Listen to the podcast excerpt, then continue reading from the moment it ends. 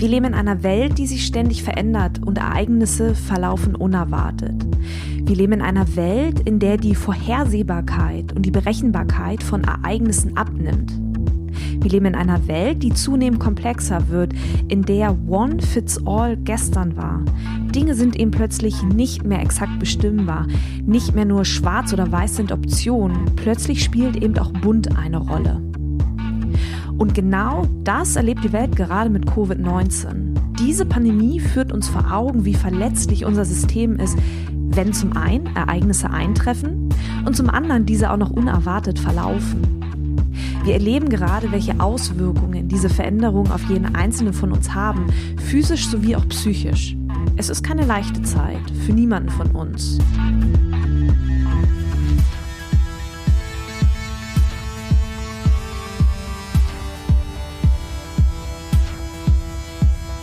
Dennoch hat diese Zeit etwas Gutes, denn es haben sich neue Räume geöffnet. Räume für zum Beispiel neue Arten von Erlebnissen. Und genau da setze ich mit meiner Raketerei, Festival und Convention-Idee an. 25 Künstlerinnen, vier Tage, Talks und Workshops und ein Festivalgelände. Findet vom 26. bis 29. März statt. Achtung, alles virtuell. Tja, geht das? Klar geht das. Und genau das möchte ich zeigen. In den kommenden sechs Wochen möchte ich dich in meinem Podcast mitnehmen und daran teilhaben lassen, wie ich dieses Event konzipiert und umgesetzt habe. Ich möchte dich mit auf die Reise nehmen, zum einen dahin, wo die Idee entstanden ist, aber ich möchte dich auch daran teilhaben lassen, zum anderen, über welche Hürden ich rüber musste, wie wir auf das Festival aufmerksam gemacht haben ich möchte meine Promotion-Strategie offenlegen, aber auch einen Einblick in meine Kalkulationen geben und der Frage nachgehen, welche Rolle Geld dabei eigentlich spielt. Sicherlich werden auch meine Ängste eine Rolle spielen, denn die gilt es zu überwinden. Und genau das möchte ich euch erzählen. Diese sechsteilige Podcast-Serie soll eine Schritt-für-Schritt-Anleitung für alle sein, die ebenfalls Lust haben, Neues auszuprobieren, Dinge auszuprobieren, bei denen man denkt, hm, das geht doch gar nicht Tja, und all das in dieser, ja, unberechenbaren Zeit.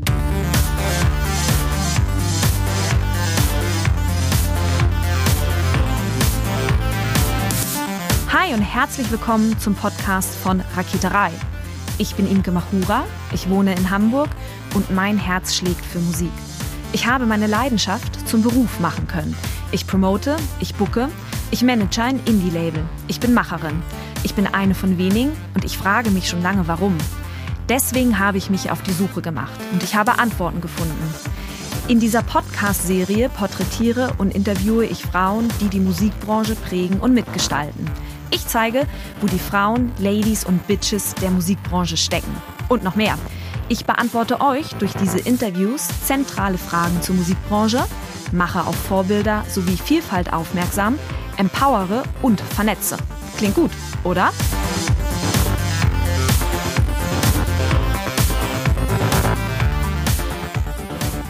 Bevor wir gleich in die fünfte Folge dieser Podcast-Serie eintauchen, in der ich euch mit hinter die Kulissen eines virtuellen Festivals nehme, muss ich erst einmal ein großes, großes Danke loswerden. Ich finde es einfach mega krass, mich erreicht so viel gutes Feedback zu diesen Podcast-Episoden rund um das Rakete 3 Festival und die Convention. Das freut mich echt enorm. Also wow. Und ich möchte euch an dieser Stelle einladen, dass wenn ihr etwas auf dem Herzen habt, wie eine Frage oder eine Idee oder mir irgendetwas mitteilen möchtet, dann schreibt mir super gerne eine E-Mail. Ihr erreicht mich unter imke.raketerei.com und ich freue mich immer über Post, ganz egal in welcher Form.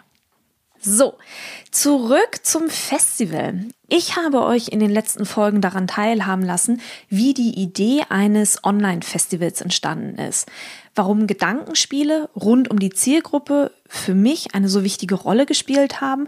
Auch habe ich euch einen Einblick gegeben, wie sich ein Event promoten lässt, wenn man eben mehr machen möchte, als ein, zwei Posting in einem sozialen Netzwerk abzusetzen. Und auch gerade in der letzten Folge habe ich mal so ein, so ein Schlaglicht auf die Fehler, die passieren können, geworfen. Also Fehler machen ist ja erstmal was total Menschliches. Und mir war es trotzdem wichtig, genau diese Fehler einfach mal zu benennen. Fehler, die ich auch gemacht habe.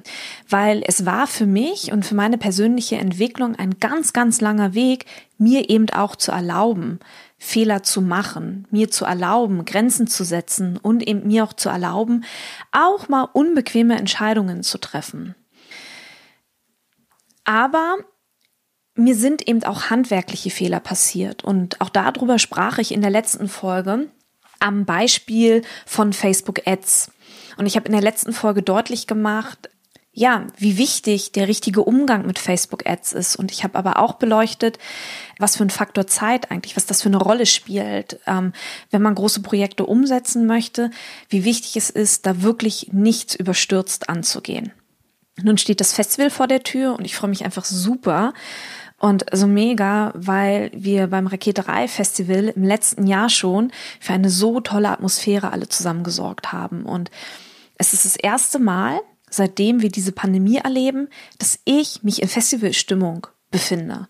Und das war auch tatsächlich ein Gefühl, darüber habe ich in der ersten Folge gesprochen, bei dem ich dachte, dass das bei einem Online-Festival gar nicht möglich ist. Aber doch, es ist möglich. Und ich möchte euch heute gerne einen Einblick ins Workshop-Programm geben, denn ich habe das Workshop-Programm nicht einfach so zusammengestellt, ich habe mir dabei etwas gedacht.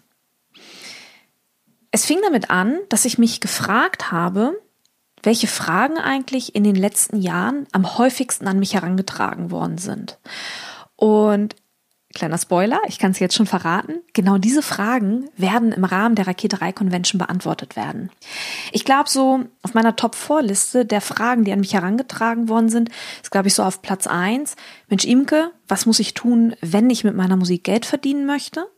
Dieser Frage folgt ganz oft die Frage, und das ist so auf Platz zwei, wie komme ich eigentlich an Auftritte? Also hier Stichwort Booking. Auf Platz drei würde ich sagen, ist es so die Frage, wie kann ich eigentlich Musik veröffentlichen?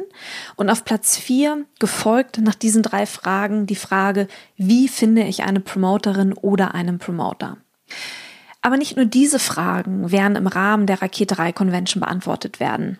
Mir war es ebenfalls wichtig, dass eben diese Workshops und das Programm, das ich da zusammenstelle, von den Musikerinnen aus der Community selbst angeboten werden. Denn wer könnte denn einem Thema besser vermitteln als jemand, der es selbst erlebt hat.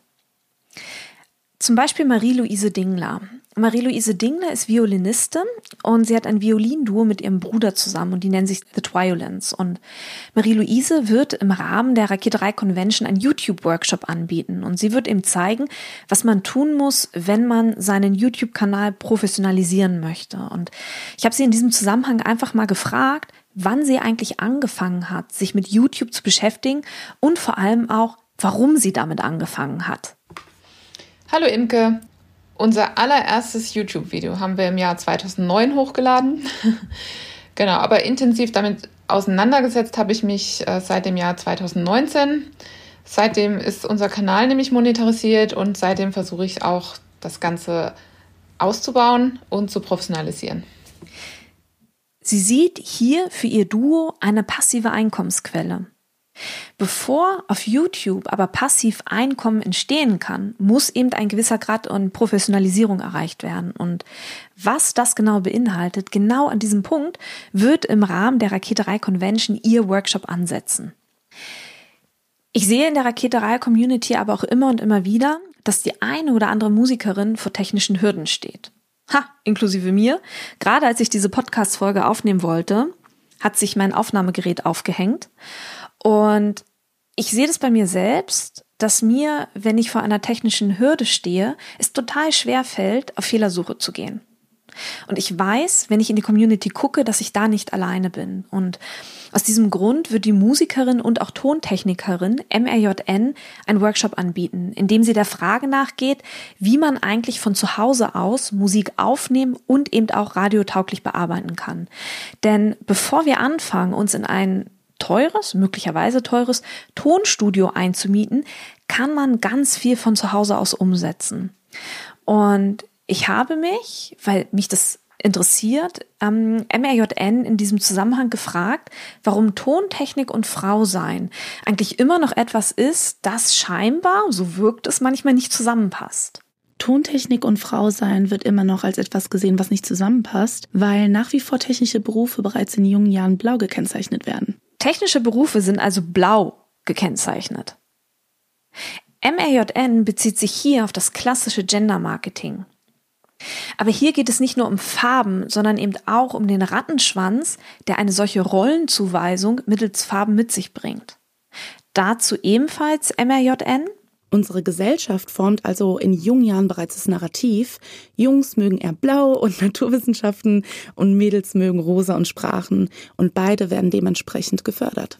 MRJN wird im Rahmen der Raketerei Convention wieder Leichtigkeit zurück in die Tontechnik bringen möglicherweise mit genau dieser Rollenzuweisung brechen und sie wird deutlich machen, was Tontechnik eigentlich mit Selbstliebe zu tun hat.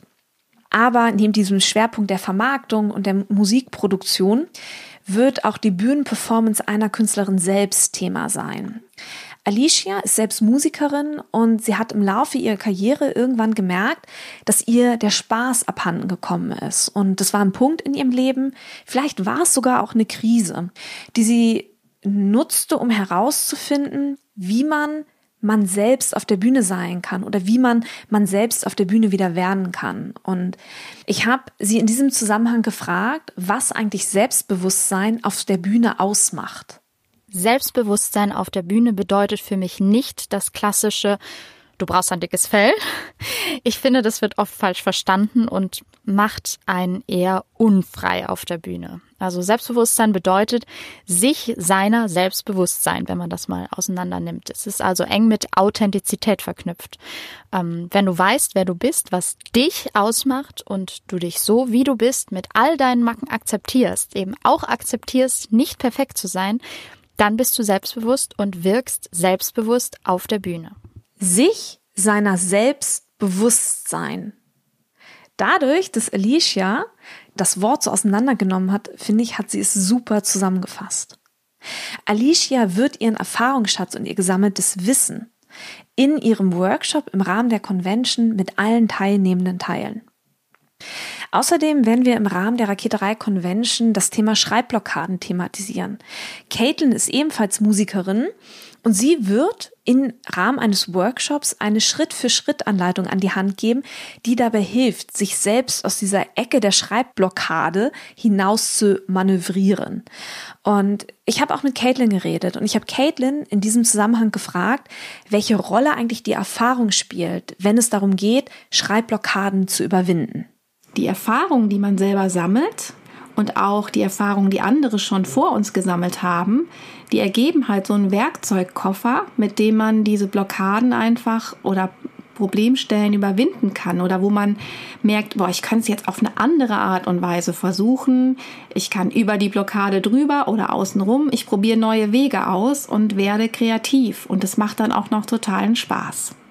Ich habe euch anhand dieser vier Beispiele einen kleinen Einblick gegeben in das, was alle Teilnehmer, Teilnehmerinnen im Rahmen der Raketerei Convention erwarten wird. Und für mich ist es wichtig, und das war auch mein Hauptgedanke und das ist auch das Ziel oder mein Ziel mit der Convention, dass alle Teilnehmenden am Ende der Convention, am Ende dieser vier Tage, ein Leitfaden eben bestehend aus jeder Menge Input in der Hand halten, dass sie nach der Convention in jedem Fall wissen, welcher nächste Schritt gegangen werden muss, um seinem ganz individuellen Ziel wieder ein Stück näher gekommen zu sein.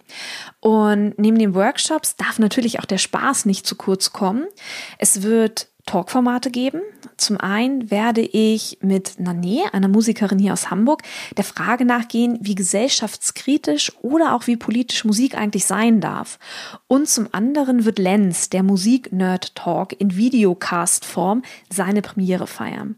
Darüber hinaus, und das ist ebenfalls eine Premiere, bieten wir gemeinsam mit Fritz Kohler eine virtuelle Cocktailbar an. Ja, eine virtuelle Cocktailbar. Ihr werdet sehen, das wird funktionieren. Und ich glaube auch, das wird ziemlich cool werden.